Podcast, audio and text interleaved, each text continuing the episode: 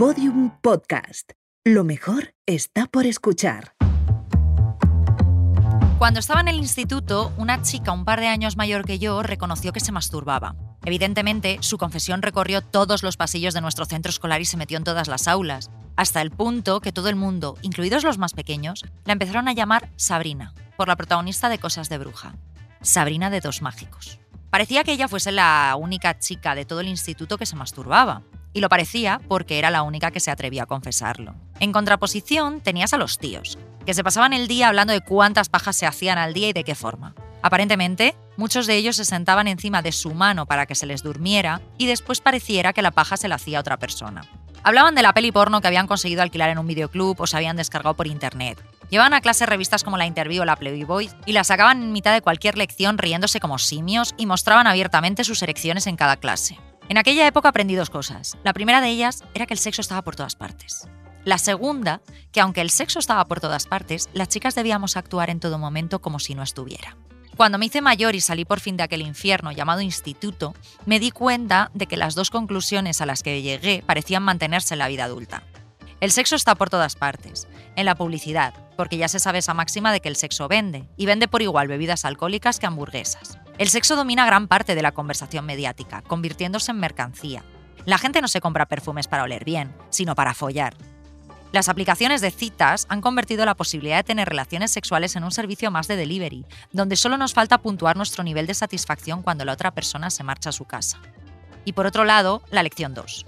Aunque los movimientos feministas hayan permitido cierta apertura de miras en todo lo relacionado con el placer femenino, las mujeres seguimos teniendo una relación compleja con el sexo, donde en muchos casos parece que hemos asimilado la cultura del sexo express y sin ataduras como una liberación propia, cuando en el fondo no es simplemente habernos rendido a las lógicas de un mercado ubercapitalista ideado por cuatro señores blancos en Silicon Valley. En otros, parece que mucha gente olvida que la libertad también consiste en decir que no a cosas que quizás antes hacías por presión social o porque no te llamasen calientapollas. Creo que la verdadera liberación sexual no pasa por follar mucho, todo el rato y a todas horas, sino por no medirnos en función del número de parejas sexuales que tengamos, no buscar en el sexo una forma de subirnos la autoestima y no hacer que nuestras vidas giren en torno a lo mismo que hacía que mis compañeros de instituto chillasen como simios. Sabrina de Dos Mágicos no solo fue la más valiente de mi instituto, quizás también fue la más visionaria. Confío en que fuese de las primeras mujeres en España que se compró el Satisfyer.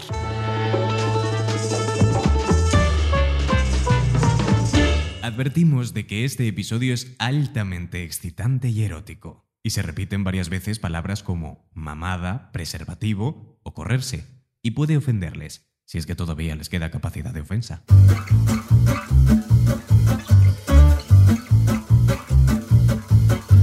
Arsénico Caviar.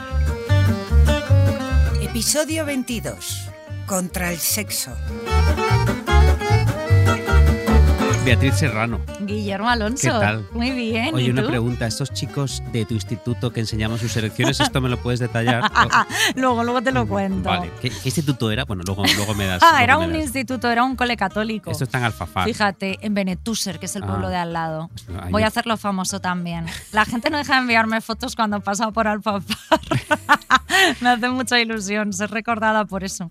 Pues mira, ahora vas a ser recordada por algo peor, por, por hablar de sexo. Ya. Porque hoy iba a decir que venimos a hablar de sexo, pero en realidad tenemos que aclarar que nuestro título es puro clickbait. Bueno, como hacemos siempre, ¿no? Sí, Esto ¿no? ya la audiencia debería estar acostumbrada. Sí, sabe que solo lo único que hacemos es engañar. Eh, Claro. Eh, hoy yo espero que nos escuchen muchos pajilleros, que nos encuentren de repente por las playlists que esté en su plataforma de audio de confianza, en sus iPhones pegajosos Claro. o, o Androids pegajosos. Yo creo que tienen más Androids los pajilleros. Los Bueno, no. pajilleros son de Android, Sí, ¿no? ¿no? Yo Habría creo que, sí. Habría que preguntar. Esto a lo y de no sillas de esas horribles como de de Twitchero, gamer, ¿no? De de gamer. Y Fíjate que al principio iba a decir, esto nos ha quedado clasista, pero esas sillas son carísimas. Esas sillas son muy son caras. muy caras, son tan claro. feas como caras. Ya podrían tener como manos de plástico para hacerles las pajas con lo caras que son. Yo debo decir que lo de las pajas con la mano dormida es imposible. ¿Ah, sí? Sí. ¿Sale mal? Eh, Yo eso también lo oía en mi instituto y yo creo que es una leyenda, porque si tienes la mano dormida, ¿cómo te vas a hacer una paja? Pues de esto va el episodio mío.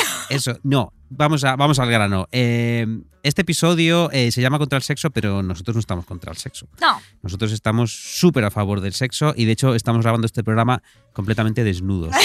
Y, y en- es verdad. y nos hemos dado aceite corporal para estar brill- brillantitos. Lo que venimos a denunciar hoy aquí, aquello que ya no nos gusta tanto, es la hipersexualización de absolutamente todo, la pornificación del mundo, Eh, que, que nada, ya eh, hasta los huevos Kinder los van a hacer ya con forma de polla. Van a vender un pack que tenga dos huevos Kinder, dos huevos Kinder enormes y luego una barra, una barra de estas Bueno, de lo- Kinder bueno muy larga en medio. Luego te cuento una historia con los huevos. Kinder o los huevos Eh, los huevos en general, sí. Eh, Los testículos o los No, huevos de. Bueno, No, no, los huevos, los huevos. Yo creo que ya están sexualizados. No los. No. pero los del no supermercado. creo. ah, Los del supermercado. Ah, sí. sí. sí, Luego te lo voy a comentar. Vale. Y eh, yo estaba pensando que de hecho es como bastante raro que en 22 episodios no hubiésemos tocado ya este tema, ¿no? Tocado. Tocado, no nos hubiésemos tocado ya con este tema. Yo creo que soy de la opinión que, o sea, que de verdad lo que he dicho al principio, que el sexo está en todas partes, ¿no? Está en la calle. Sobre todo ahora con esta llegada de la primavera, ¿no? La gente está un poco Mm. más, más erotizada, ¿no? Por la calle Me, semidesnuda. semidesnudas, sí. Eh, está en la publicidad, eh, está en la política, porque también no olvidemos el enorme ruido que ha provocado una ley como la del CSI. Al final están legislando sobre, Sí, o Eh, cualquier cosa. o bueno, cualquier cosa que tenga que ver sobre educación sexual, Sí. efectivamente.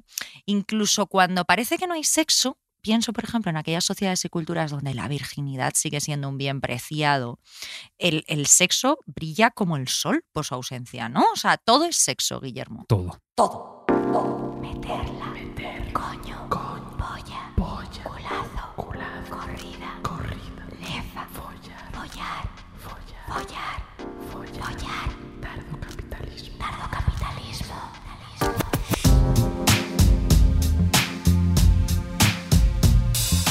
Bueno, la pornificación. Mm, Yo no sé ni si existe esta palabra, pero sí que se usa Pornification, mucho. me gusta. Pues la acuñamos nosotros La- sí. en Arsénico Caviar. Es, es muy interesante la pornificación y, y cómo el porno ha marcado la, pues lo que decías tú, la publicidad, la ficción, nuestra propia vida sexual. Porque Mm. fíjate, hay una cosa eh, realmente interesante sobre cómo eh, la pornificación del mundo se ha metido en nuestras camas. Sí, sí. o en nuestras duchas o donde tú quieras, que es el hecho de que antes de que el porno se hiciese ultra popular a través del VHS y de estas cosas y de la televisión, la gente no se solía correr en caras ajenas. Ah, no. Esto, No. Esto, esto que, esto lo sabes. esto yo lo he preguntado. Yo, lo le- yo le di- preguntaste. el otro día le dije a mi tía Paqui, oye, eh, a ti el tío Manolo. No, no. No, esto, esto, eh, no, no lo he preguntado. preguntar a vuestros abuelos, Pues sí. queridos oyentes. Uy, luego hablaremos de los abuelos. Querida abuela, ¿a usted se la corrían en la cara? Pues sí, imagínate que te dice que sí. Pues claro, si es A- más viejo que el betún, A el ver, el, hilo mar- negro. el Marqués de Sade sí que había hablado ya de corridas en la cara. Pero yo no sé si mi abuela leía el Marqués de Sade. Espero que no. Espero realmente que no. Pero eso, esto es un caso de cómo de repente el porno populariza una práctica que, si lo piensas, eh, no sirve de mucho y no da un placer físico. Sí que imagino que da un placer de sumisión. Y de hecho, yo me creo que hay alguna gente a la que le encante que se le corran en la cara. ¿eh? No Sí. quiero con esto juzgar. Y Y fíjate, me, yo me creo lo recordar- creo. Pero digamos que eso, eh, eso iba a decir, que el, que el porno la popularizó y antes no existía. Ya, y ahora incluso hay gente, fíjate, yo no sé si sería una Gwyneth Paltrow, vieja mía, una de estas, que dicen que, incluso que se te corran en la cara es como bueno para el cutis. O sea, ¿Sí? ya ha dado esa vuelta en plan, ya ha entrado en el universo del wellness, ¿no? Que se te corran en la cara. O sea, que nada van a cobrar por correrse en la cara. Bueno, a ver, hay gente que ya cobra. Eh, Lo- Pero Gwyneth Paltrow va a inventar un, unas- un, un liquidín que tirarte en la cara. Claro, ¿no? Que aceite sale a de chorro. semen, claro. Uf. Eh, yo que conste que estoy súper a favor del porno. Esto que he dicho eh, no, no es una crítica. Hay que aprender de todo, hasta del porno. Y yo estoy súper a favor del porno. eh, quiero marcar, vamos sabiendo la moral laxa, por decir poco, que hay en esta Y industria. en los rodajes y demás, Sí. sí. Eh, pero yo aquí, aunque no suelo hacerlo, voy a hablar de mí. Si te sorprenderás, porque yo no suelo hablar de mí en este programa. Mira, voy a decir eh, lo siguiente, que yo creo que estarás de acuerdo conmigo, que la educación sexual en España ha sido una mierda. Hmm. No sé, no sé en el resto de Europa, porque no he ido preguntando por ahí. Pero yo sí, yo creo, sí que creo que en España ha sido una mierda, que hay pavor, hay un pavor generalizado todavía en el ambiente de que la gente sepa lo que hacer con su cuerpo. Y ojo que esto no contraviene lo que hemos dicho al principio de que el mundo se pornifica a marchas forzadas. De hecho, creo que ambas cosas van de la mano. Cuanto menos se sabe de sexo, más se disfruta de la pornificación, que en realidad el porno y el sexo no son cosas demasiado parecidas. Claro. Eh, o sea, son los mismos poderes, creo, los que mantienen ambas cosas. Primero, que, que mejor no folles mucho y segundo, que veas mucho porno. Es lo mismo. Al final, yo creo que, que el, el- el dueño de el dueño de, de la iglesia de aquí al lado y el dueño de Pornhub son primos hermanos. Te voy a contar un episodio que demuestra esto, que parece un episodio digno del franquismo, pero en realidad ocurrió cuando yo era adolescente, o sea, en 2015. No, finales de los 90, por ahí. Eh, en un instituto público, supuestamente laico, supuestamente progre de Pontevedra, no voy a decir el nombre, Sánchez Cantón. Un día, dos hombrecitos muy simpáticos vinieron a darnos una charla sobre salud sexual al auditorio del instituto. En un momento dado de la charla sacan un plátano, esto se pone interesante, Mm. y dicen, os vamos a enseñar cómo se pone un condón. Eh, en ese momento, la directora del centro de un instituto público, eh, quiero recordar, supuestamente Se laico, bajó las bragas. y dijo, aquí, aquí. dijo, yo, yo te lo pongo. No, no, no. La directora del centro con las bragas puestas, con un jersey de cuello vuelto puesto, me figuro, con un crucifijo, entró en el auditorio echó una hidra, atravesó, atravesó el pasillo que cruza las butacas, caminó del escenario y gritó, ¡fuera! ¡fuera! Y los echó, pero a, a escobazos.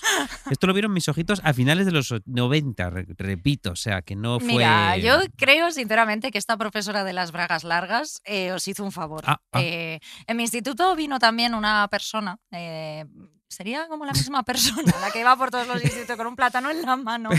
Te voy a enseñar a ponerte un Qué trabajo más guay, ¿eh? Qué guay, la verdad.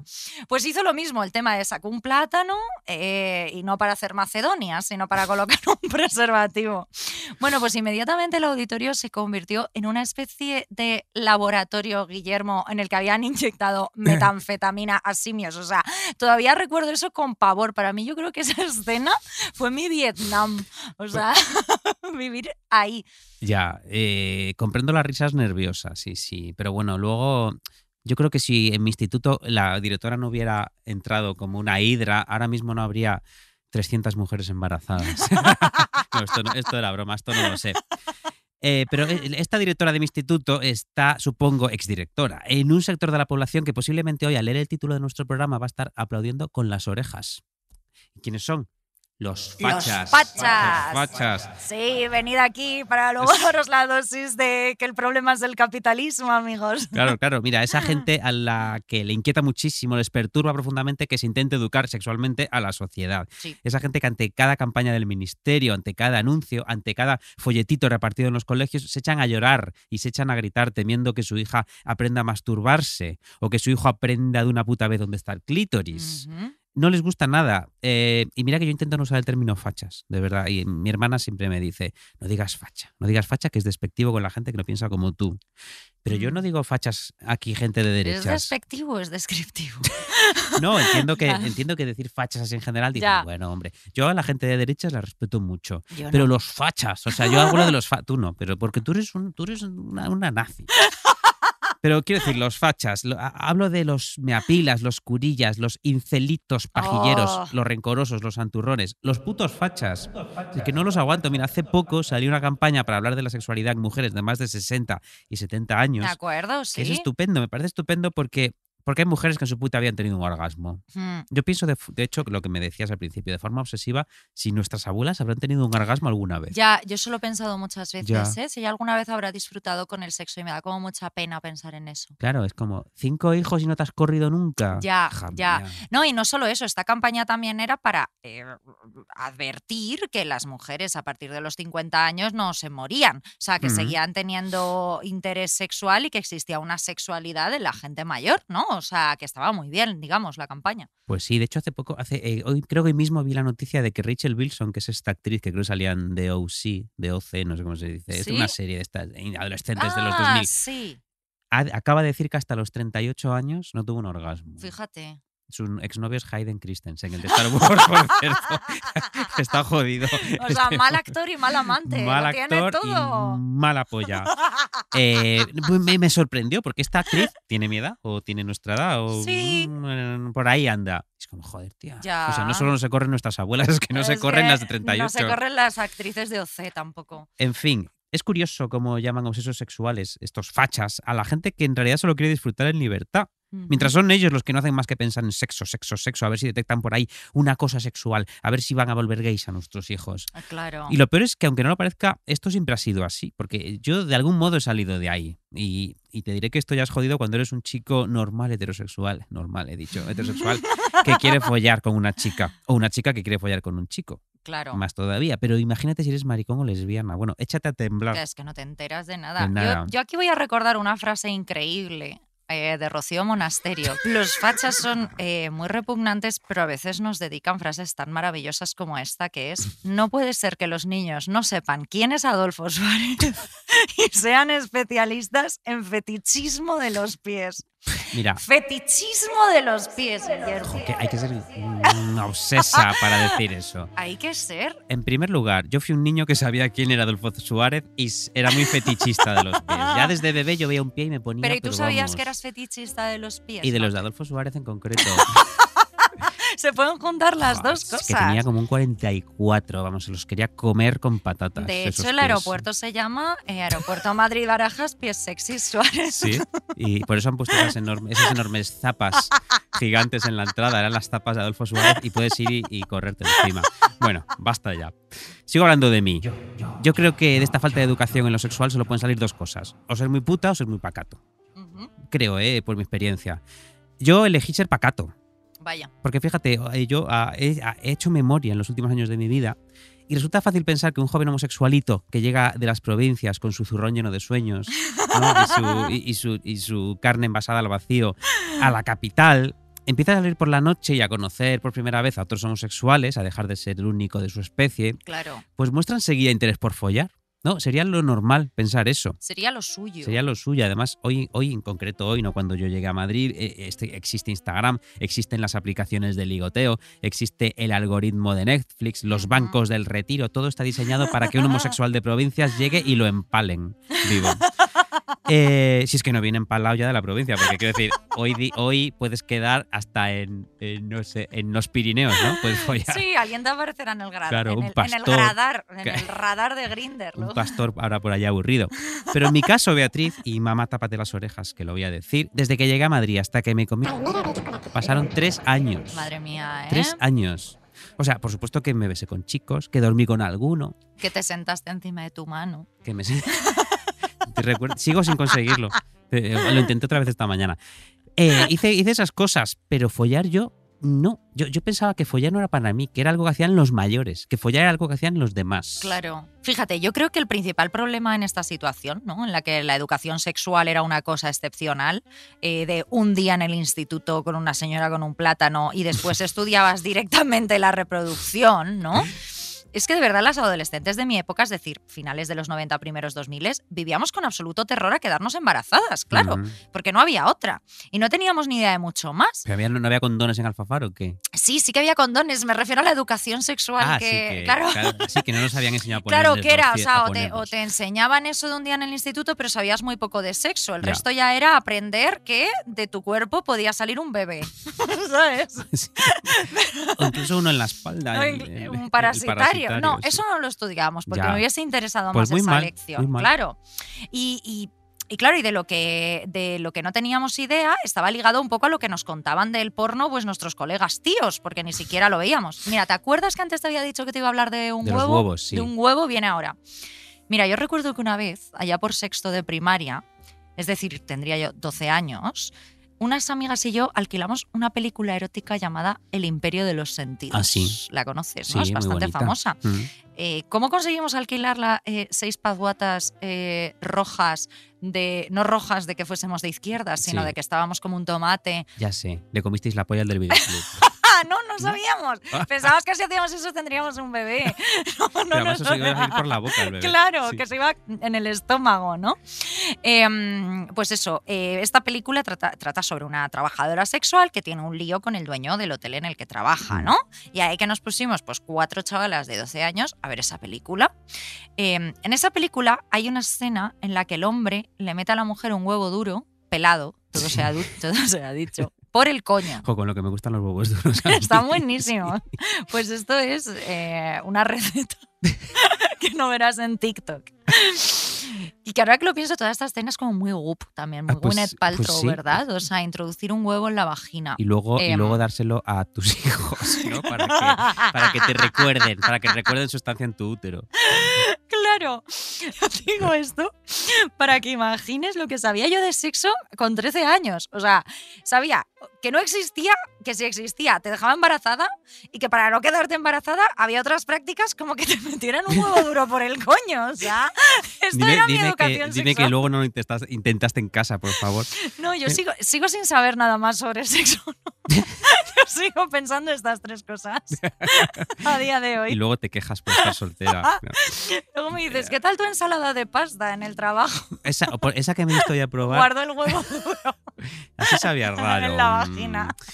Eh, yo tampoco sé mucho más de sexo, debo, de- debo decir, porque claro, somos víctimas de esta, pues de esta educación de mierda. Mira, yo un día un chico con el que me enrollaba, un chico muy guapo, por cierto, hablo de ahora cuando tengo 20 años, cuando yo llegué a Madrid inocente Vale, y me besaba con algún chico, pero no follaba ¿A con él comiste hacía nada. No. No, vale. no, eso no fue hasta 2019 o así que yo me comí un.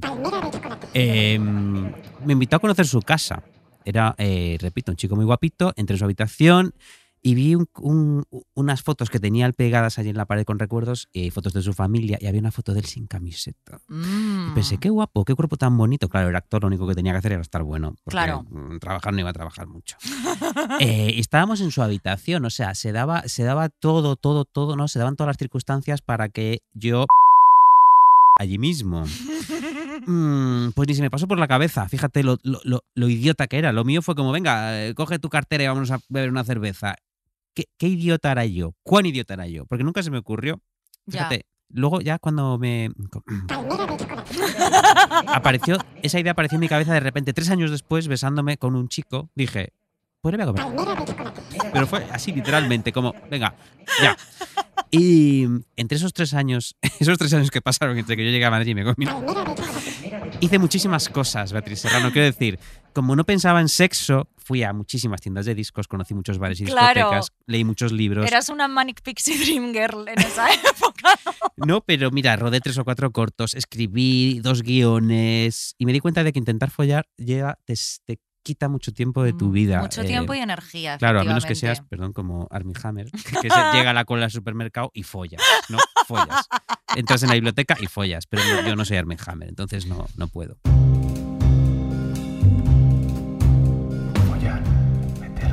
¿Estás solo? ¿Necesitas compañía? Llámame y perdámonos juntos en el excitante ritmo del amor.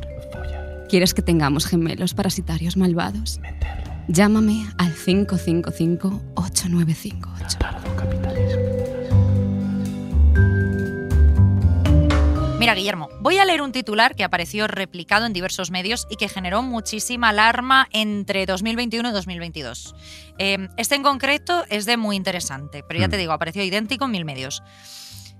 El titular era, Hoy tenemos menos sexo que hace 20 años. Y el subtítulo, los millennials y la generación Z mantienen relaciones íntimas con menos frecuencia que sus padres y abuelos cuando, eras- cuando eran jóvenes. O sea, O sea, menos que nosotros. la abuela- no follan nunca, no follan nunca. Quiero decir, me- me- nosotros hace 20, yo hace 20 años digo, no, ahora, que ahora todos los días. No, pero o sea, lo que nos preocupaba de si nuestra abuela follaba, pues parece que más que nosotros, se ¿no? Según hartaban este titular, follar. se jartaban a follar, claro, no había Netflix, ¿no? O sea que.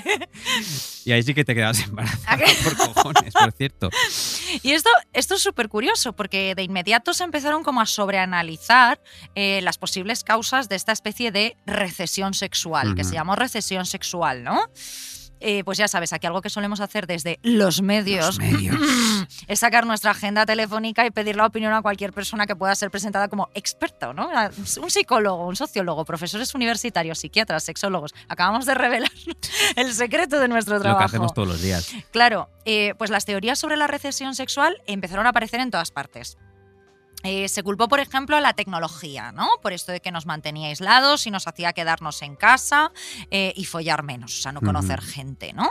Eh, se culpó, como solemos hacer nosotros, al tardocapitalismo, ¿no? Que, que propicia unas sociedades estresadas y pues sin tiempo para echar un polvo porque estamos hartos de trabajar eh, a la democratización de la pornografía en Internet, al uso generalizado de antidepresivos y de ansiolíticos entre la gente joven, que hace pues que te baje el deseo sexual o que incluso pues no se te levante a veces.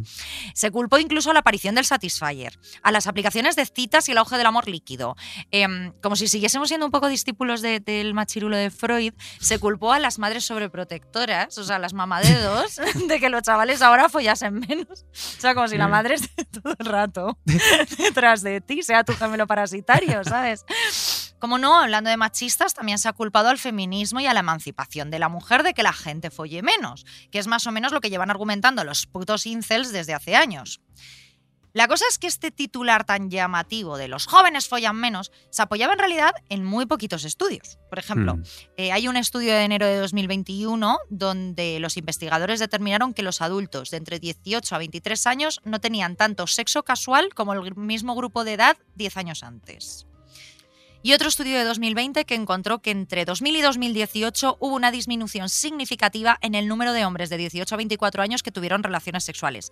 Pero ojo, ningún cambio significativo en este mismo periodo de tiempo para las mujeres. O sea, Perdón, ¿que esto quiere decir que se han hecho todas lesbianas esas mujeres o que follan todas con el mismo hombre? o que follan todas igual, o que, o sea, que ellas no han visto, o que ellos, no sé, es que no, no, no entiendo Mm, muy bien, ya. porque esto no se ha visto la recesión en el tema de las mujeres. Ya, ya. No lo entiendo. Algo no encaja. No soy científica. Voy a ponerme mis gafas de pensar. Eh, claro. Eh, o sea, digamos que hay una base científica más o menos estudiada que sí que dice que estamos teniendo menos relaciones sexuales. Pero nadie sabe por qué. Guillermo, nadie sabe por qué. Yo sinceramente creo que es porque nos hemos dado cuenta de que el sexo en realidad no es para tanto. Es que esa es la clave. Yo creo que, que el sexo es muy importante, pero está muy sobrevalorado. Mm, ¿No? Como sexo, sexo, sexo. Pues mira, sí, el sexo está muy bien, pero a mí, por ejemplo, dormir sabiendo que al día siguiente no tengo que trabajar o comerme un bocadillo de bacon cuando me muero de hambre, también me provoca orgasmos. Claro. Mira, yo no quiero ni que me tachen de puritana ni que piensen que soy asexual, em, porque no es el caso. No. Em, pero mira, Guillermo, yo crecí, como he dicho antes, en los años 90 y en esos años había una especie, yo creo que había como una especie de obsesión generalizada por el sexo y también por la virginidad, ¿no? Yo creo que un buen ejemplo de ello em, son todas estas comedias de los años 90, como American Pie, ¿no? Que giraban única y exclusivamente en torno al sexo, Odio ¿no? esa película. Es repugnante, es como una cosa de, de chavales básicos, basic bitches. eh, Heter- heterosexuales. Yo por eso nunca pillé la gracia de follarse una tarta. eh, claro, o sea, claro, eh, recordemos que para quienes no hayan escuchado nunca hablar de estas películas, que ya me extrañaría, eh, pues que American Pie fue una película que se estrenó en 1999, ¿no? Luego tuvo bastantes secuelas. American Pie, Sí. menuda boda. ¿eh? o sea, unas paconadas como de Pablo en Motos. Pues, pues sí, lo raro es que el reparto de American Pie no sean todos colaboradores del hormiguero, Es- porque es lo, es lo que les faltaba ya. Claro, pues estas películas trataban, bueno, al menos la primera, eh, sobre un grupo de cuatro adolescentes, todo tíos, eh, que hacían un pacto para conseguir perder la virginidad antes del baile de final de curso. Ya sabes, todo muy americano, ¿no? Mm. Algo pasa con... Quiero que sea en la época, el momento y el lugar justo. No es un lanzamiento espacial, solo es sexo. ellos. Seguro que mañana lo irás contando a todos tus amigos. Eso ni hablar. Sus fantasías. Eh, ¿viste la sirenita la otra noche por la tele? No. Chico, Ariel está buenísima. Sus jugadas. amigos me llaman Nova. Es por Casanova. Mm, yo creo que esta película refleja muy bien esa mentalidad noventera y dos milera, esa forma en la que nos aproximamos a las relaciones sexuales, ¿no? que eran algo prohibido, algo excitante, algo que daba un poco de miedo, pero sobre todo algo tremendamente importante, ¿no? Creo que el poco acceso que se tenía a la información en los 80 y los 90 también propiciaba todo ese halo de misterio en torno al sexo, ¿no? No podías resolver tus dudas a golpe de clic como ahora. Ya, yo de todos modos creo que, que estos fenómenos tipo American Pie son, no son muy ajenos, son muy americanos. Eh, O sea, creo que el cine español y europeo afortunadamente siempre fueron un paso por delante en ese sentido. Y que aquí sí que había una representación menos chusca de la realidad. Por ejemplo, me acuerdo de los polvos de historias del Cronen o cosas así, que eran como Mm. polvos, pues yo creo que, que más reales. Hoy, tristemente, en, en el audiovisual español eso se ha perdido en favor de productos, ¿no? Como por ejemplo como Élite, que son más OnlyFans que Vicente Aranda. O, o está este polvo de Atam entre Antonio Banderas y Victoria Abril, que dicen que es de los más realistas del cine, y de, y de hecho hay una leyenda que dicen que estaban follando de verdad. Ah, sí. No creo, no creo que estuvieran follando de verdad, es una Me gusta leyenda. creer eso. Ya, vamos a, vamos a darlo. a Estaban hacerlo follando de canon, verdad, sí. claro. Pero bueno, sí que es un polvo que está muy guay porque ella como que llora y se ríe y, y pone cara de, indio- de idiota, ¿no? Mm. Un poco lo que hace alguien cuando, cuando está follando. Claro. Eh, pero entiendo lo que dices, sí, que, que Estados Unidos es probablemente la nación más chunga del planeta y la que domina el discurso. Y además una de las, de las más em, puritanas. Eh, hombre, sea, sí, claro. sí, sí. Sí, sí, allí te pegan tiros, pero no los tiros que nos gustaría que nos pegaran. ¿no? Te pegan tiros en el instituto, pero no por detrás. Eh, yo siempre he pensado que me dan mucha lástima las generaciones más recientes, que tienen todos los tipos de porno disponibles a su alcance, porque cuando vayan a follar de verdad van a decir, ¿perdona? O sea, eh, ¿no me va a salir un litro de lefa a dos metros disparado a tu, a tu jeto? Pues no, cariño, no, esto no va así. Claro, eh, se quedarán muy decepcionados. Eh, de todos modos, te diré que lo mío no fue mucho mejor, ¿eh? porque yo tuve ese primer acceso al sexo en los thrillers eróticos de los 80 y 90. O sea, que lo mío también era para bueno, qué echarme de comer aparte. Ya, qué O maravilla. sea, si hoy los jóvenes creen que follar es como follar en el porno, pobrecitos, yo creía que follar Era era follar como un instinto básico. o sea, o un sexo extremadamente higiénico e higienizado, luces tenues, sábanas de seda, Un cuchillo. un cuchillo debajo de la cama, un picahielos, era un picahielos. picahielos. Un polvo rápido, pero no, no- enormemente satisfactorio para ambas partes. Fíjate que yo ahora que lo pienso, tal vez por eso yo tardé tanto en tener sexo, porque yo pensaba que hasta que tuviese mi propia mansión en Florida, Ah, claro. con palmeras de neón y con sábanas de Ralph Lauren, pues yo no podía echar un polvo en y suelos condiciones. de mármol muy blancos y ventanales enormes. Claro, no, a ver, efectivamente, yo estoy de acuerdo contigo en esto, ¿eh? que aquí en Europa había muchísimas más cosas. Pero aquí te estoy hablando de que cuando tú ibas a los cines Cinesa de Alfafar, digamos que no tenías en cartelera Soñadores de Ya. Bertolucci, ¿no? O sea, eh, Esa película que, con la que nos dio ganas de follar con nuestros hermanos. Total, Porque mira, yo que yo no tengo, son, pero Qué pena no tener un hermano, Qué pena, pensaste. porque me hubiese encantado follármelo, la verdad. Sobre todo a ese hermano. Sobre todo a ese tan francés, ¿no? Es que, no sé, es- es el rollo de ¿está bueno o es francés? Tenemos que hablar del incesto en otro programa. Venga, a favor del incesto, Hombre, lo claro. hacemos final de la temporada. Vale. Eso lo que me lleva a otro taquillazo que lo petó mucho en Alfafar y por tanto en toda la civilización occidental. Es nuestro Estados Unidos, nuestro Es- faro es cultural. nuestro faro cultural, Alfafar. Em, el sexo también era algo fundamental, importantísimo en la primera película de Scream, que me imagino Mm. que recordarás. Sí. Em, aunque lo era de otra forma. El argumento de Scream, como el de otras muchas películas del género, se sitúa en una comunidad bucólica y predominantemente blanca, estadounidense por supuesto, eh, que está siendo atacada por un asesino en serie enmascarado. ¿no? Esta película además supuso un resurgir del género slasher em, y además como una vuelta de tuerca a ese género. O sea, se- Ujú. la película era bastante autoparódica y se reía mucho de muchos de los clichés de todo esto. ¿no? Y, y de hecho es la película de este género más taquillera de la historia. Fue la más taquillera en Alfafar y en el resto del mundo. Un género que se caracteriza por la violencia explícita en asesinatos y torturas, y como ya han denunciado y se ha escrito mucho sobre esto, ¿no? Em, con un especial deleite en la tortura, ya sea psicológica, física, de los personajes femeninos, ¿no? Recordaréis, bueno, la primera escena de Scream, eh, la del teléfono con Drew Barrymore, Barrymore. que luego se ha, se ha repetido en la mayoría de, ¿no? Porque todo el mundo está esperando la escena del teléfono. Sí. Em, es, es eh, explícitamente eh, bestia, Sí, ¿no? le, Y- le abre, le- la destripan. Sí, sí, o sea, Ujú. directamente. En 1975, la teórica de cine Laura Mulvey, eh, que es la persona que acuñó el término de mirada masculina, escribió en Placer Visual y Cine Narrativo que existe una mirada masculina y patriarcal en los creadores de cine que propagan ciertas ideologías que restringen el comportamiento de mujeres a estereotipos y que estos estereotipos hacen que las audiencias internalicen estos comportamientos como naturales, ¿vale? Como em, correrse en la cara de la gente. Como correrse en la cara de la gente o acuchillar a Drew Barrymore. No es, Es que- natural. Es que yo la veo y no puedo evitarlo. no es natural acuchillar a Drew No, Barrymore. pobrecita. Y fíjate que lo curioso de todo esto eh, es que el género slasher en concreto eh, suele contar con protagonistas femeninas, ¿no? Las llamadas Scream Queens, ahora tan de moda, reinas del grito. Y estas chicas. Eh, o sea, y dentro de este grupo de chicas, las reinas del grito, están las llamadas Final Girls o chicas Final finales, ¿no? Sí. Que, ¿Quién es este? Pues el personaje que siempre suele sobrevivir a todos sus amigos, que son apuñalados, eh, aunque el asesino venga fundamentalmente a por ella. Es la única que no es imbécil. Claro. Mm, bueno, otra característica de la chica final, es decir, de la chica que se salva, es que suele tener el rol de buena chica.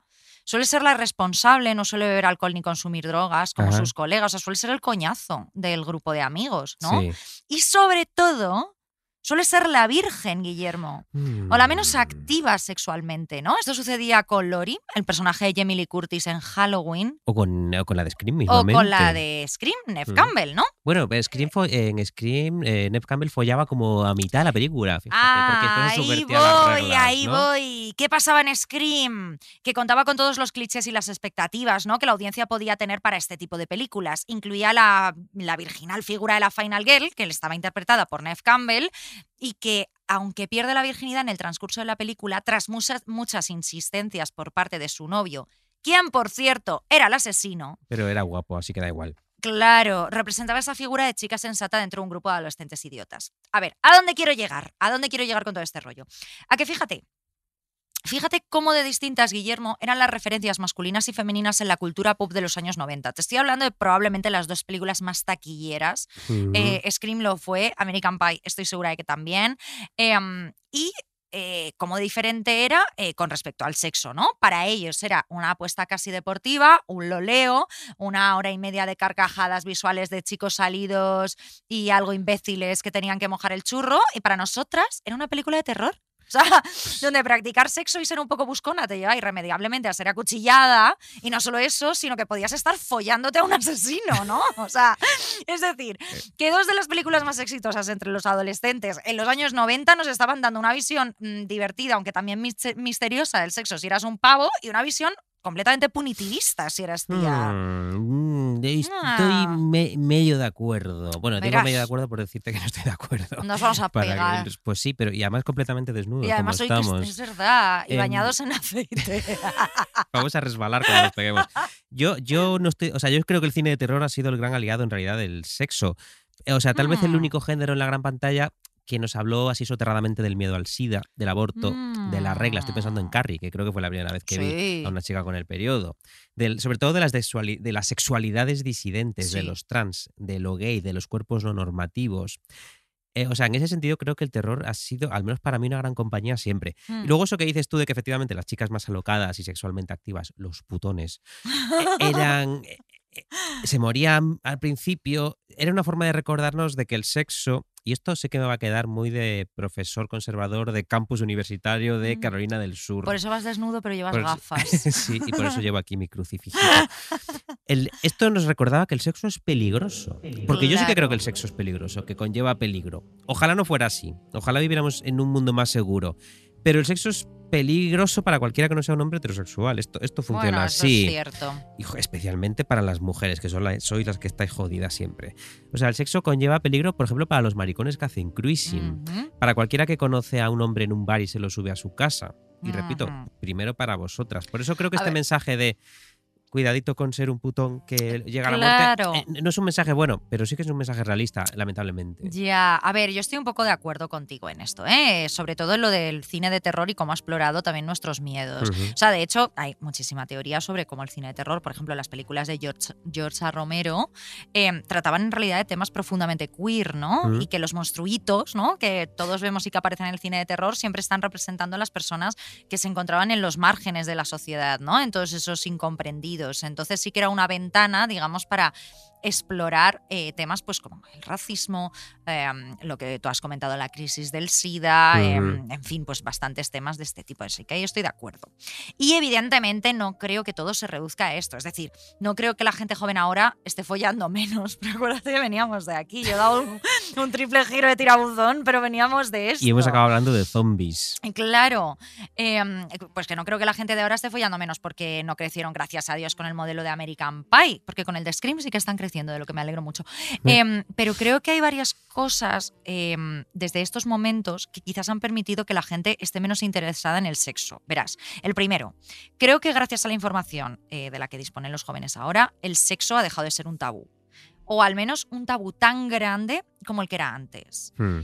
Y creo que eso está bien. Creo que cuando algo deja de tener tabú, deja de tener misterio. Cuando pones un poco de luz sobre la oscuridad, como sucede cuando enfocas por primera vez al monstruo final, ¿no? De las pelis de terror, pues Sí, eso ya no da tanto miedo, no, ya no, genera tanto. tanto. curiosidad, no era para tanto, le quita todo ese poder que tenía antaño. Es que antes lo del sexo era una cosa fascinante y me gustaría contar aquí una anécdota eh, que yo tenía. Yo eh, en un cine en Pontevedra ponía la película Acosada de Sharon Stone. Ah, bueno, El póster de Acosada ¿cómo no verla? era una tontería. Bueno, una película maravillosa.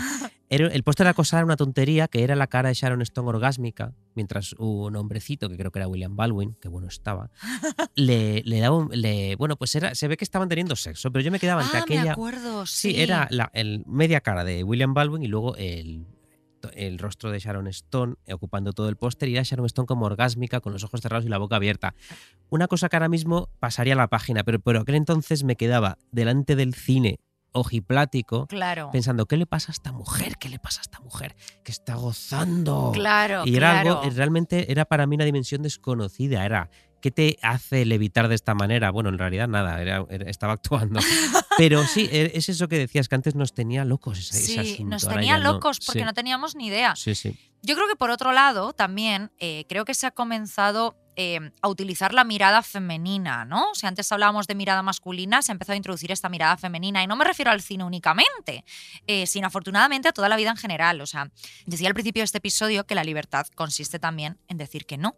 Pero me gustaría desarrollarlo un poquito en este punto, apelando quizás a los recuerdos de nuestras oyentes, eh, esas adorables chicas feministas. Em, a mí me gustaría preguntarles de cuántas veces eh, habéis dicho en el pasado que sí a un tío por motivos completamente ajenos a vuestra voluntad, ¿no? O sea, porque lleva mucho tiempo insistiendo, porque es que se lo ha currado, porque no le vas a hacer ese feo, porque va a pensar que eres una calientapollas, por el que dirán. O sea, sin verdaderas ganas, mm, sin un deseo auténtico, quizás viéndonos a través de otros ojos, probablemente los de él, no los nuestros, Sí, ¿no? esto es un gran problema por eh, esta pregunta que se hace cualquiera en pareja. ¿Follo lo suficiente? Claro. ¿No? Es debería, el, el CIS debería, debería decir cuánto es suficiente para que tú sepas, no sé. Bueno, y también cuánto es suficiente Claro, para cada claro, uno. incluso cuánto es suficiente, sí, Mira, efectivamente. yo por ejemplo hay un tema que creo que a ti te he comentado alguna vez, que yo tengo un amigo em, que él abre sus relaciones de pareja siempre, eh, simplemente porque se da cuenta que es una persona muy poco sexual y que no quiere follar. Entonces quiere que su, que su pareja le deje un Ah. poco en paz. Ah, em, y que se vaya a follar con otras personas, porque claro, es que él- después el deseo es algo de cuánto... ¿Cuánto necesita follar una persona? ¿Cuánto necesita follar Claro, otra? ¿Por qué tenemos, por qué melón. medimos también cosas como que una relación va bien si follas cuatro veces por semana? Bueno, igual folláis cinco veces por semana, pero luego no habláis. Igual tampoco está tan bien la Mm, relación, y luego ¿no? os, os peleáis en el IKEA. O igual folláis una, pero es un sexo maravilloso que estáis todo el eh, domingo entero follando. Es que no sé, ¿sabes? Como que. Mm, melones, melones. Es una cosa complicada. Luego también abrir las relaciones está muy bien, pero yo como he crecido viendo instinto básico, seguro que si follo me enamoro. Yo, Entonces, a no. mí abrir las relaciones me parece un coñazo porque ya tengo poco tiempo para, para mí. Para follar con uno. para follar con uno. Para mí, para luego ser buena hija, eh, buena amiga y buena alcohólica. Es que mira, o sea, o sea, ganar un onda si tener una relación abierta no da tiempo a todo, ¿eh? no da tiempo. No. Yo ya estoy muy ocupada siendo una mujer exitosa. Eh, um, bueno, que me lío, que me lío. ¿Dónde iba? Eh, a lo de la mirada masculina y la mirada femenina, Sí. ¿no? O sea, yo pienso en esas veces, que además esto yo creo que, que a todas nuestras oyentes les resultará familiar, esas veces que me he despertado en casa de un tío. Que es como mm, en una cama de mierda con una manta apestosa, decorada fatal, mm, teniendo frío y calor al mismo tiempo, con la cara cuarteada del maquillaje, las medias puestas.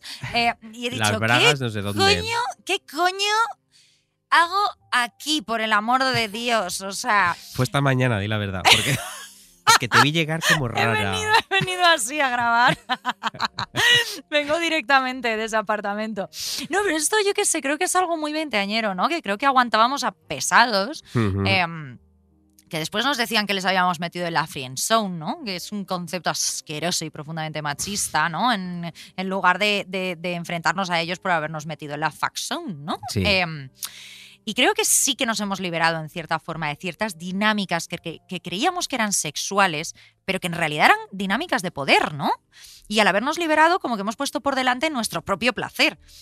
Y a mí lo que me gustaría es, es conocer verdaderamente los motivos de por qué la gente folla menos, las causas, porque estoy segura de que dentro de esas causas se encuentran muchas mujeres diciendo, eh, sencillamente paso. o sea, Ya, paso, es posible. paso". Habría que. Eh, porque los hombres son mm, gilipollas. Eh, ya está. y Esa es mi porque razón. tengo un Satisfyer que y porque tengo un súper. Satisfyer y, y un Ondas.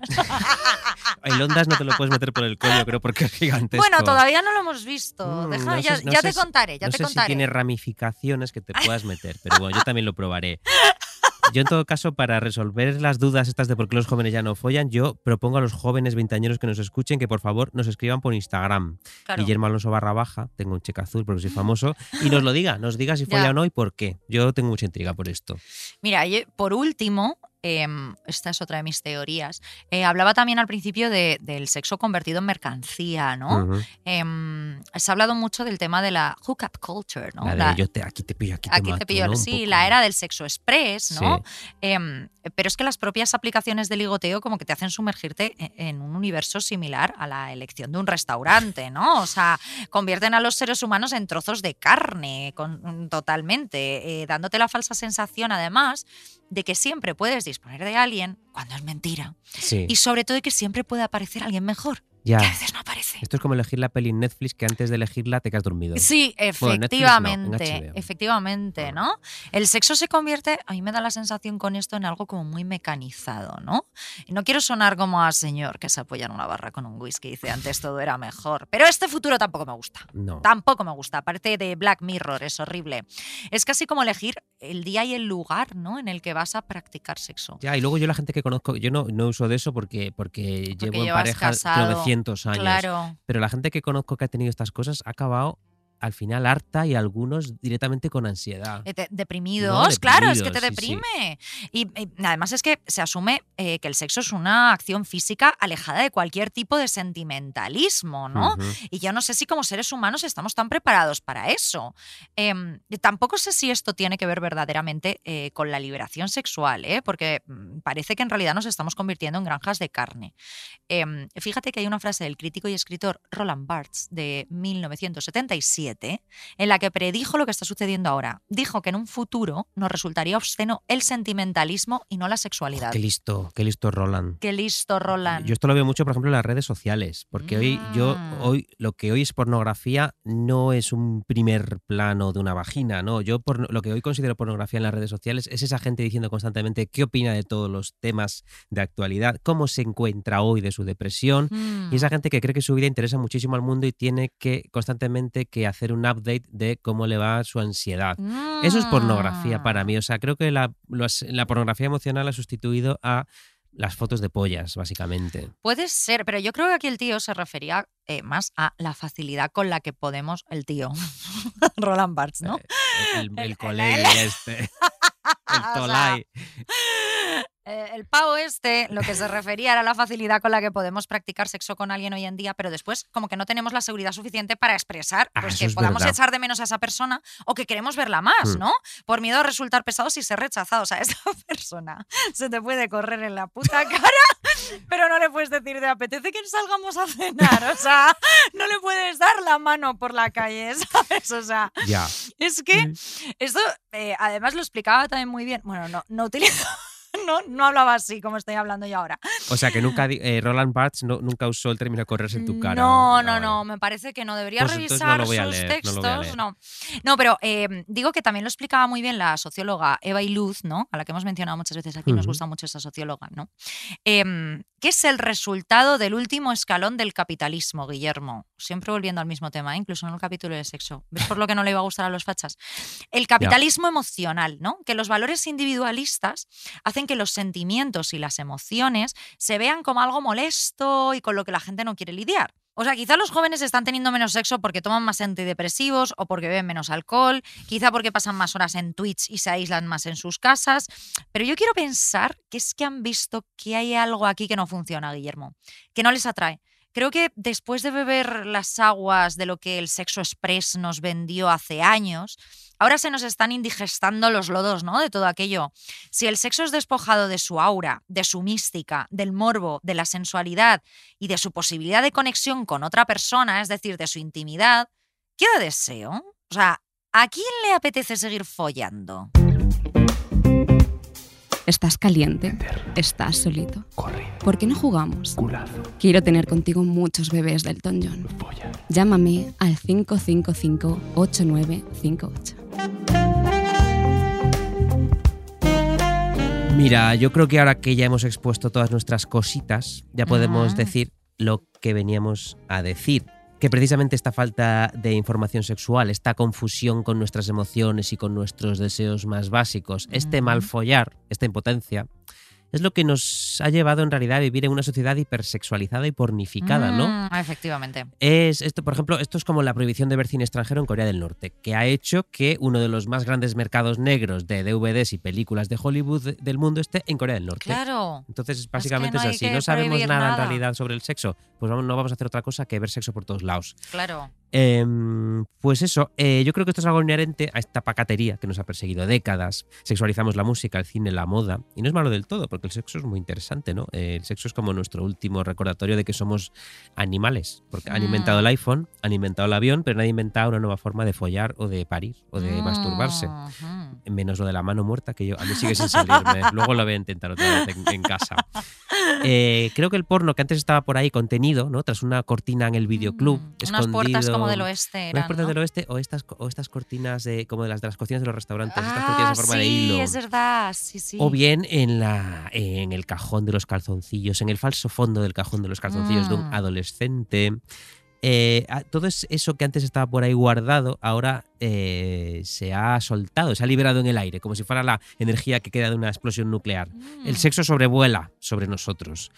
Y ese tipo de objetivización sexual, esta mirada, esta estética, que ahora está en, hasta en los programas de televisión, yo la veo especialmente en las redes sociales. En las redes Mm. sociales, que es el quid de todo esto. Ah, claro, aquí hay algo que me resulta a mí muy interesante y es cómo las redes sociales nos han convertido en productos consumibles y por tanto como en seres que posan y se hipersexualizan activamente y de rato. gratis todo el rato, ¿no? Aquí durmiendo, pero si estás buenísimo. Claro. Estás buenísimo. O sea, no digo que lo hagamos todos, sino digo que quien lo haga esté haciendo algo mal, ¿no? Eh, tampoco, tampoco lo Solo intelectualicéis. No, tampoco lo intelectualicéis tanto, ¿eh? O sea, Claro. tampoco hace falta poner una foto de tu culazo y decir, eh, aquí leyendo a Virgin Despentes, Claro, no, yo solo ¿eh? odio. Es como si quieres ser una guarra, y digo una guarra para los hombres. eh, Sé que- una que guarra, entienda, está claro. bien, Si está quieres ser un guarro, eh, sélo. Está no, muy no- bien. no me pongas un texto de 10 párrafos. Ser una cerda está Sí. fenomenal, pero por favor, nadie va a leer lo que escribas. En fin, yo creo que en este marco, mm, eh, pues a eso, no digo que, que- que quien lo haga lo esté haciendo mal, salvo esa gente, Eh, pero en este marco donde la libertad es ya una etiqueta neoliberal, ¿no? Esa que dice yo hago esto porque quiero y porque soy libre, deberíamos plantearnos hasta qué punto somos libres cuando subimos nuestro culo a. Instagram o al final nos estamos exponiendo como trozos de solomillo en una carnicería vir- virtual, ¿no? O sea, no sé, pienso y me preocupa todas estas generaciones más jóvenes que se han conocido a sí mismas a través de las lentes de una cámara, ¿no? Bueno, locas. Están locas. Claro, pienso que si antes existía mm, y sigue existiendo esa mirada masculina de la que te hablaba que lo barría todo, si no existiera también ahora otra mirada, como la mirada digital, ¿no? Exponernos como regalos, como esperamos que a la gente le gusta vernos. O sea, mm, pienso en esas espaldas arqueadas, esos poses tan extrañas, esos labios siempre sugerentemente abiertos y bien de gloss, esa pose de chica sexy un tanto desvalida.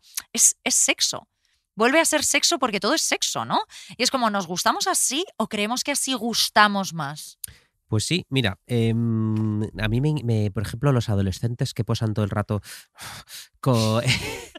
frente al espejo, enseñando los abdominales, esta cosa, eh, no sé, no sé hasta qué cierto, hasta cierto punto, si no es un poco prisión, Ya. ¿no? Es como, a ver, ya sabemos que estás bueno, para ya. Hombre, TikTok está lleno de pederastas. Sí. ¿no?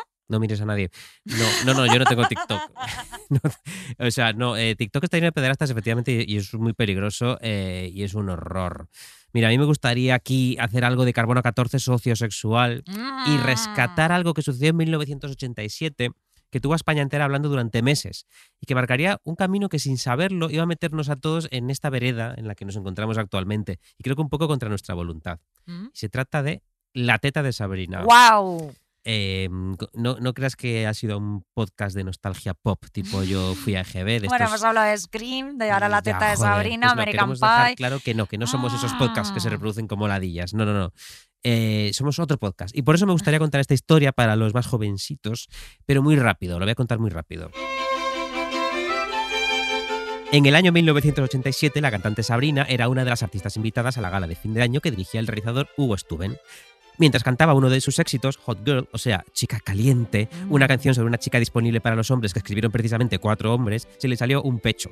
Desde realización, según contaría Stuben, alertaron al representante de Sabrina, que al parecer lo dio por bueno sin advertir a su representada, porque tal vez este hombre lo que era era un poco hijo de puta.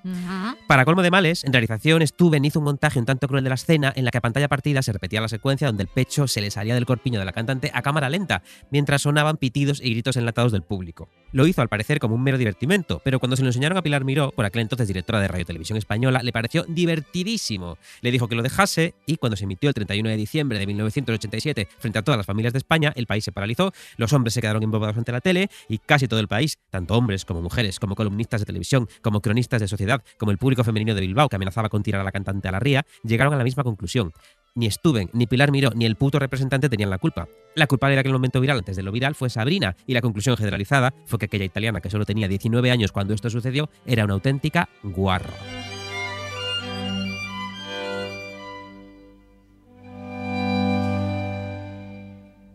Qué bien contado, Guillermo. ¿Has visto? O sea, esta historia es muy fuerte. Madre ¿eh? mía, esta, historia es súper fuerte.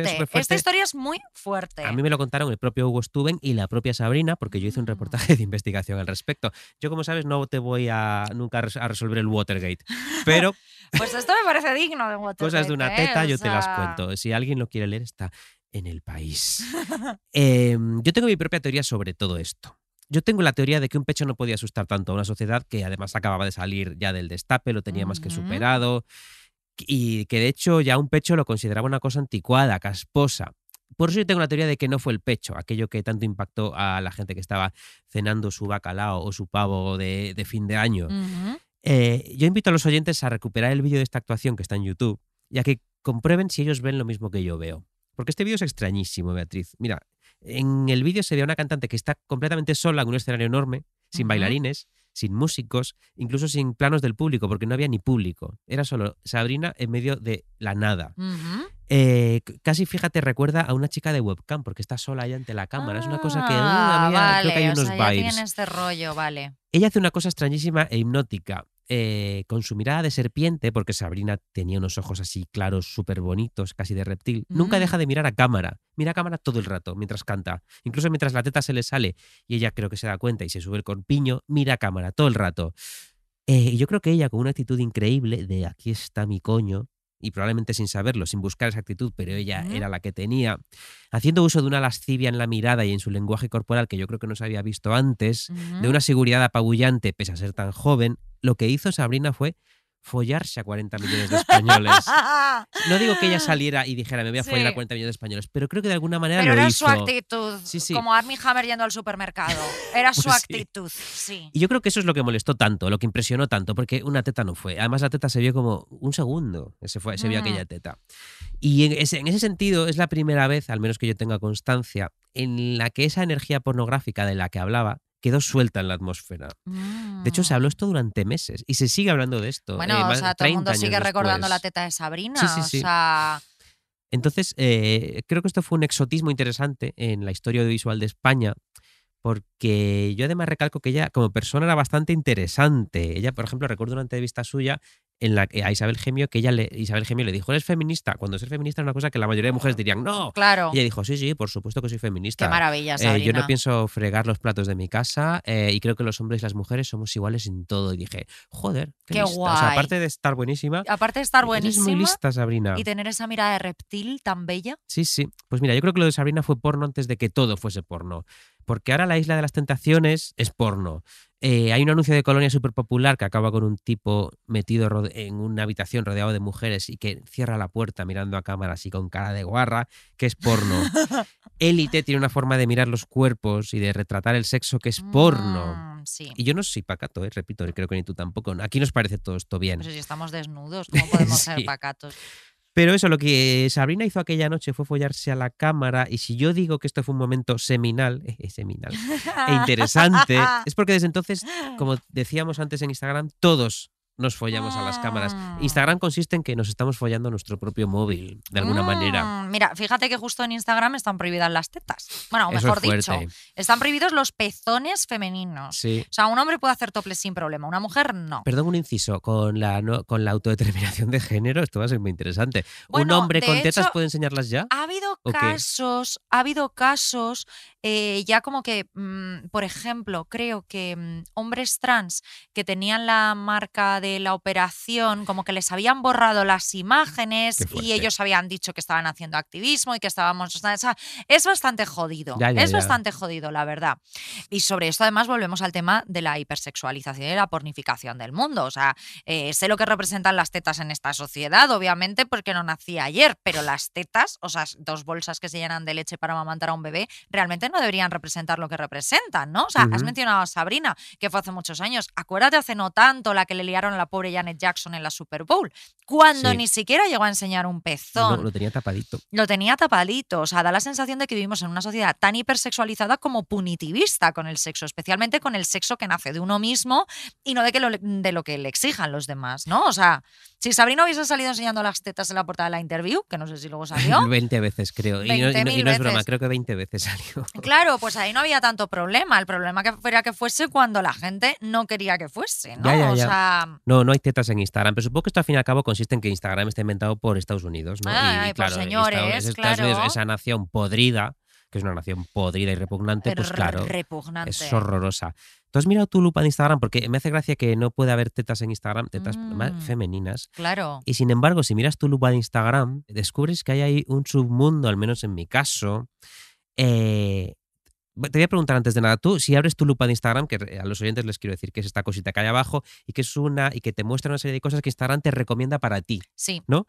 Eh, no sé, tú si abres tu lupa de Instagram, ¿qué ves? Pues a mí solo me salen eh, gatitos, eh, em, gastronomía mm, asiática, porque hago muchas Ah. recetas, y Pedro Pascal. Pedro Pascal todo el rato. Ah, ¿Ves? ¿Ves? ¿Lo ves? Mm, Claro, Pedro te, te quiere, te Pascal. quiere poner caliente. Ese hombre. Pues mira, yo, yo lo acabo de abrir aquí. eh, me re- como estamos eh, llenos de, de aceite corporal, me resbala el móvil, pero lo acabo de abrir y veo uno, dos, tres, cuatro, cinco tíos cachas en calzoncillos. Yo no sigo a ningún tío cachas en calzoncillos. Ah, No, no- no es por hacerme el inocentito. Puede que siga cosas peores, pero no sigo en Instagram a estos tíos cachas en calzoncillos. En primer lugar, Beatriz, porque me, me hacen sentir muy acomplejado. Claro, O sea, claro. di- digo, yo veo esto y digo, joder, qué asco, qué asco dan mis, Sí, muy yo- casco da mi cuerpo. Yo no quiero seguir a influencers Claro. ricos porque me muero de la pena Claro, cuando tengo que ir claro. a trabajar. Entonces claro. yo me pregunto, si yo no sigo a ninguno de estos tíos, y de hecho hace meses que intento no hacer clic cuando Insta- Instagram me lo recomienda, Mm. ¿por qué cojones me siguen saliendo estos estas guarras? Y, digo, y quiero recordar de nuevo cuando hablo, uso el femenino es para hablar de estos maricones. Estas guarras, ¿por qué me siguen saliendo? ¿Por qué Instagram me hace esto? ¿Por qué? O sea, ¿qué sabe de mí el algoritmo de Instagram, Beatriz? A ver. Yo creo que obviamente algo sospecha porque sigo a Dolly Parton, a Madonna y a Charo Baeza. Pero ¿por qué cree que mi preferencia sexual hace que yo quiera ver todo el rato a estas guarras en calzoncillos? ¿Por qué? ¿Por qué? Mark Zuckerberg, ¿qué, te- qué tienes en esa cabeza? En esa cabeza de alguien que tienes, que eres muy feo. O sea, ¿por qué trae hacia mí algo sexual que yo no he buscado? Porque yo cuando quiero ver porno lo busco, pero yo lo que no quiero es que el porno llame a mi puerta. Claro, Todo el rato. claro. Todo el rato, que eso es lo que me tiene a mí hasta los cojones. Yo creo que teníamos delante la respuesta todo el rato sobre por qué ya no se folla y por qué todo es porno por todas partes. Porque el tardocapitalismo no obtiene dinero si no echamos un polvo. ¿No? Porque follar casi siempre, casi- siempre, es gratis. Claro. Pero si lo obtiene de hacer infinito scroll en Tinder o en Grinder, en pagar por ver Pornhub o en sacarlo de las guarras de Instagram de- o suscribirse a un OnlyFans, por ejemplo, pues de repente ya el tardocapitalismo está ganando dinero con, con nuestros intentos de polvo, con nuestro deseo sexual. O sea, yo creo que al final la conclusión de todo esto, Beatriz, es que lo que nos está follando a nosotros todas las noches es el tardocapitalismo. El tardocapitalismo. Y es por eso que nos despertamos todas las mañanas tan cansados.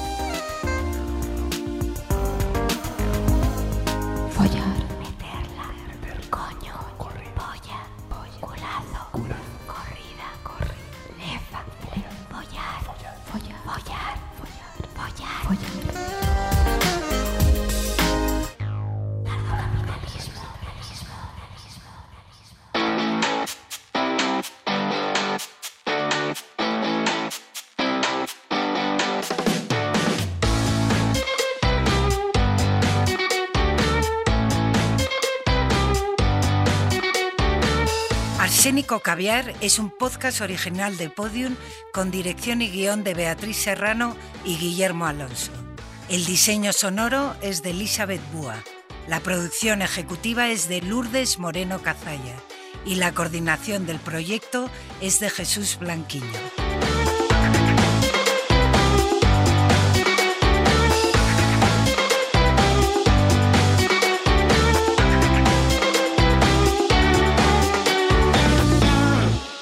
Todos los episodios y contenidos adicionales en podiumpodcast.com. También puedes escucharnos en nuestras aplicaciones disponibles para iOS y Android y en todos los agregadores de audio.